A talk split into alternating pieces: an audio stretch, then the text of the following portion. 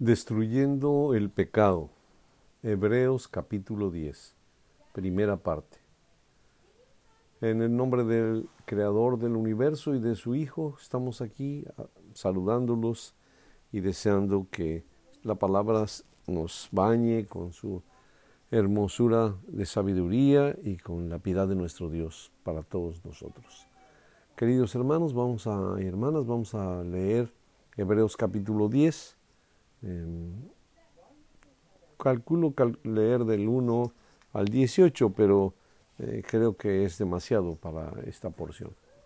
Así como siempre vamos a leer la palabra de Dios y trataremos de explicarla. Déjenme darles como un preámbulo eh, algo que tiene hundido a la humanidad, algo que nos ha costado sangre y vidas, enfermedades, guerras, ha sido el pecado siempre. Y pocas opciones hay en, el mundo para librarnos del pecado. Y no existe un solo camino que no esté eh, vinculado con las decisiones de Dios para que el hombre pueda librarse de las consecuencias del pecado. Los hombres han inventado muchas maneras de, bajo sus eh, miopes ojos, de buscar el borrar sus pecados. Eh, sé que alguna religión en el Medio Oriente degollaban una vaca y se bañaban con la sangre de ella. Eh, otros a través de golpes y castigos se han querido librar del pecado. Pero no hay una otra manera más que a través de nuestro Salvador. Es el único, el único medio por el cual nos tenemos que librar del pecado. El pecado, es una enfermedad invisible, ¿verdad? Es peor que cualquier virus que podamos tener. Vemos cómo consume a las personas, aunque no sean sensibles a la escritura, los consume. La conciencia em, no les deja vivir cuando ellos eh, no pueden librarse de sus pecados. Así que vamos a eh, enfatizar el camino precioso que nuestro Dios ha hecho y el tremendo camino que nos queda si no usamos la única ruta aprobada por Dios. Vamos a, las escrituras, Hebreos capítulo 10, desde el verso primero, que dice así la palabra de Dios, porque la ley, teniendo la sombra de los bienes venideros, no la imagen misma de las cosas, nunca puede, por los mismos sacrificios que se ofrecen continuamente cada año, hacer perfectos a los que se acercan. De otra manera, cesarían de ofrecerse, pues los que tributan este culto, limpios una vez, no tendrían ya más conciencia de pecado. Pero en estos sacrificios cada año se hace memoria de los pecados porque la sangre de los toros y de los machos cabríos no pueden quitar los pecados. No lo pueden. Así que miren, ha sido eh, parte de la religión hebraica, fue instruidos por Dios de cómo tenían que hacer los sacrificios para mitigar el pecado. Pero si ponemos los ojos claramente en ello, vamos a ver que es una es clase específica de pecado, ¿verdad? Es un, un pecado hecho por omisión o por error, nunca un pecado hecho bajo la conciencia, bajo la voluntad del hombre. Esos no podían ser limpiados. Y la paga del pecado que no podía ser limpiado solo era una, la muerte. Si yo cometía un error que volvía siendo un pecado, podría ser borrado con un sacrificio de un animalito. Pero si yo hacía un pecado intencional, premeditado, no podía hacerse. No podía servir la sangre de los animales. Y lo que nos está diciendo aquí el autor de los Hebreos, ¿verdad? Esta religión, este culto, ¿verdad? No podía limpiar, no podía limpiar los pecados. Lo único que hacían, dice el verso 3 impresionante, pero en estos sacrificios cada año se hace memoria de los pecados. se hacía memoria, se traía al recuerdo lo que habíamos hecho. A lo mejor incitándonos para buscar perdón, pero es lo que hacían los, eh, los sacrificios. Porque la sangre de los toros y de los otros animales no podían quitar los pecados, no podían. Entonces la humanidad estuvo por cuatro mil años cargando sus pecados. No había una forma de borrarlos hasta que aparece el Hijo de Dios. ¿verdad? Verso 5.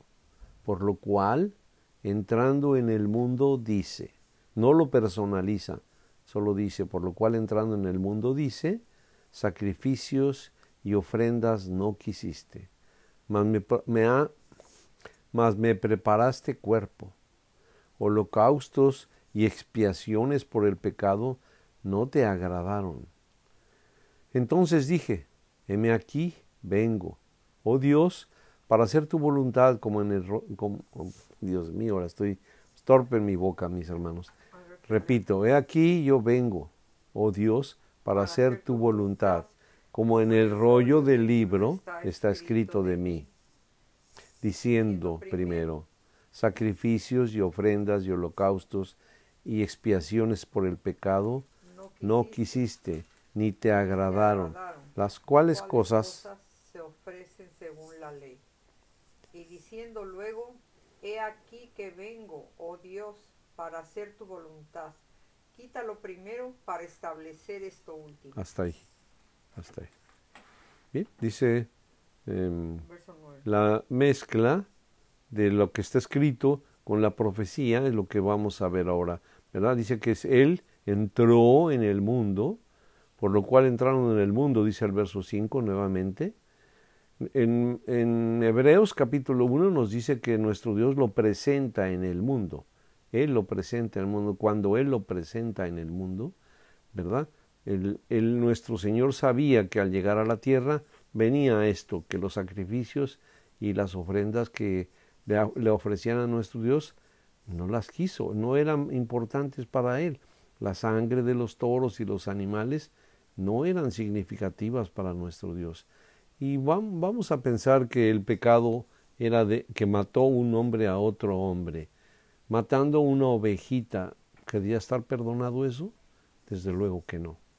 Nuestro Dios tiene una ley que se llamaba ojo por ojo, diente por diente, pierna por pierna, brazo por brazo. No se podía pagar la muerte de un hombre con la muerte de un animal, mucho menos si era intencional. Entonces, a lo mejor sí, porque robó, porque hizo otra clase de pecados que no fueran de muerte, sí podían ser cubiertos por la sangre de los animales. Había las puertas cerradas. las puertas estaban cerradas para que los hombres alcanzaran perdón. Pero nuestro Señor está diciendo, ¿verdad? Él conociéndote, cuando entra en el mundo, dice el verso 5, miren los, los pasos, los escalones que desciende. Cuando Él entra en el mundo, dice sacrificios y ofrendas no existe. Sabe que eso tiene que ser abolido.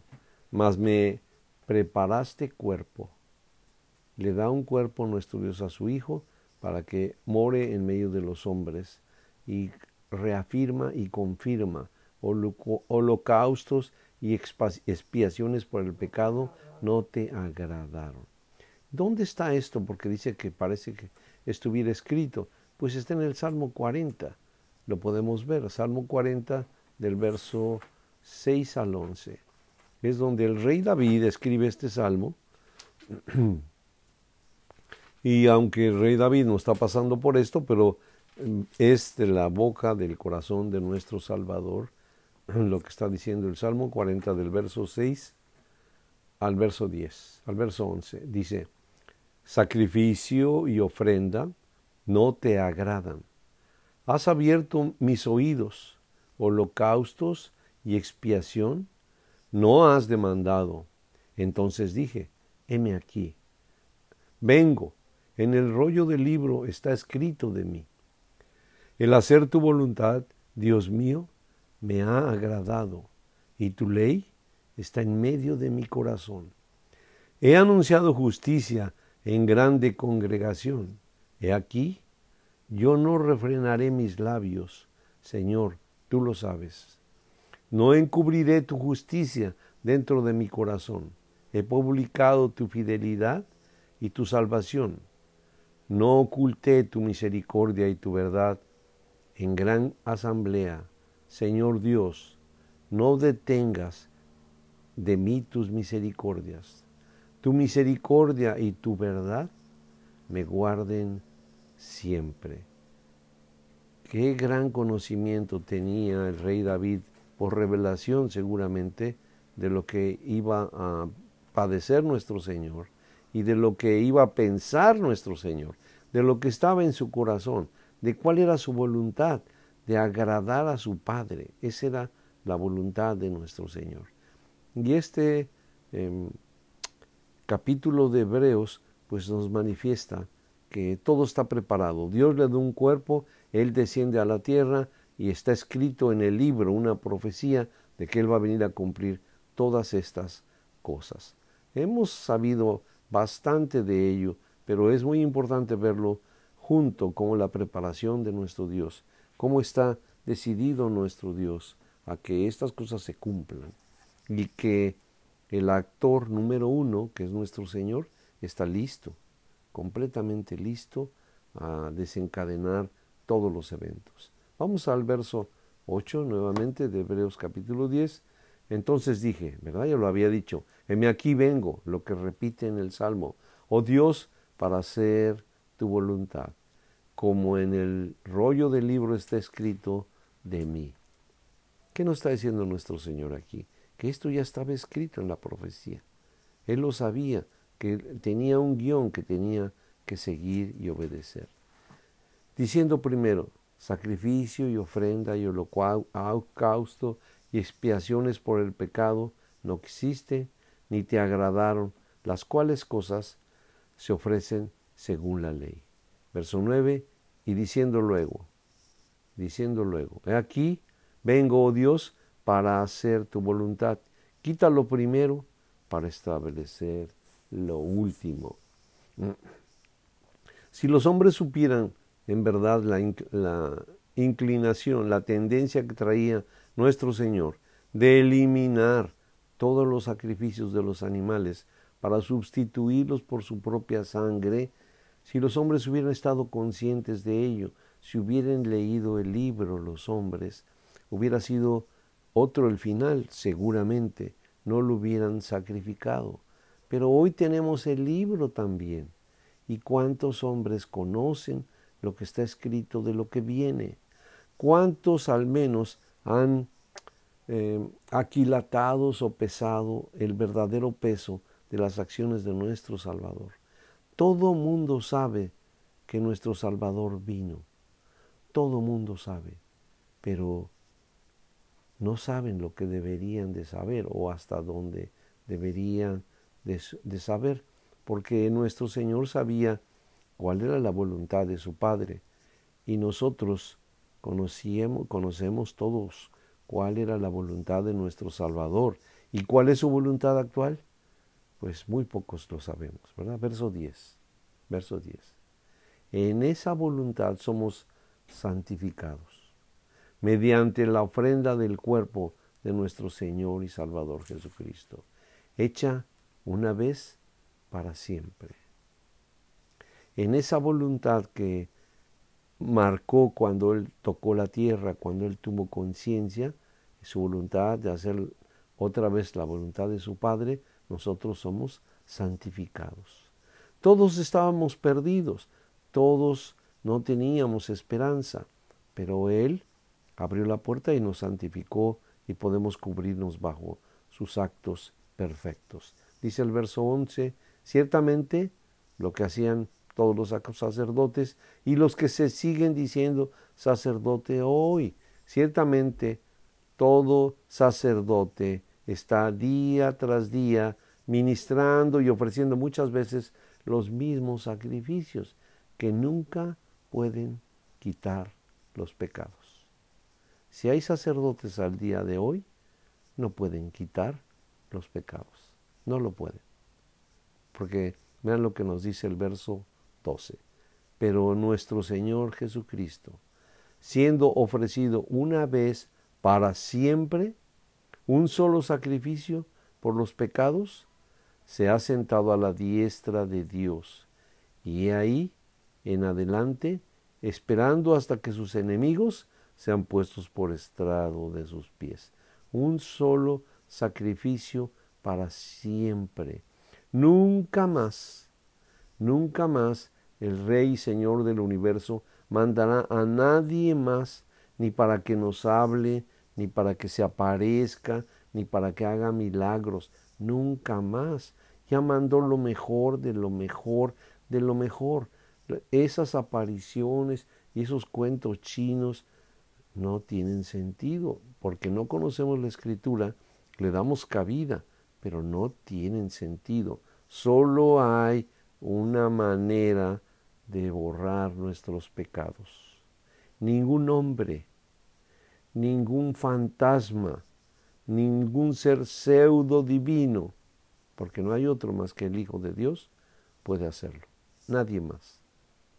Repito el verso 13. Aquí en adelante Él ahora está esperando que sus enemigos sean puestos por estado de sus pies.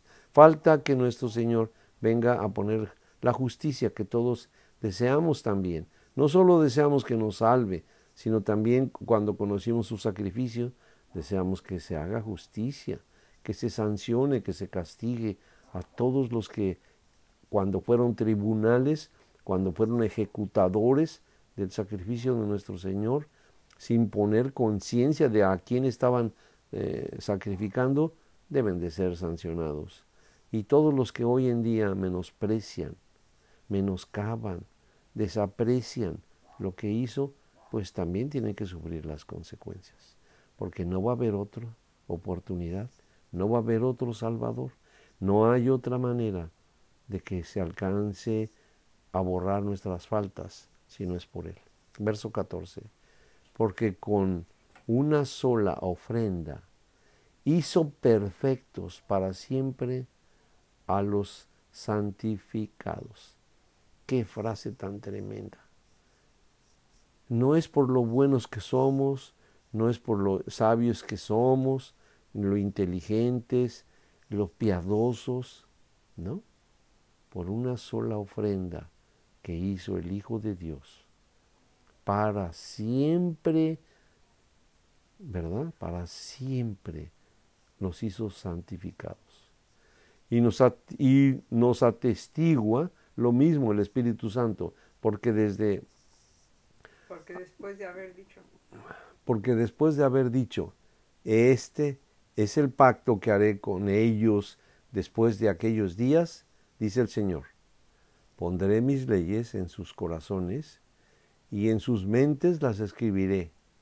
Y añade, nunca más me acordaré de sus pecados y transgresiones, pues donde hay remisión de estos, no hay más ofrenda por, ofrenda por el pecado.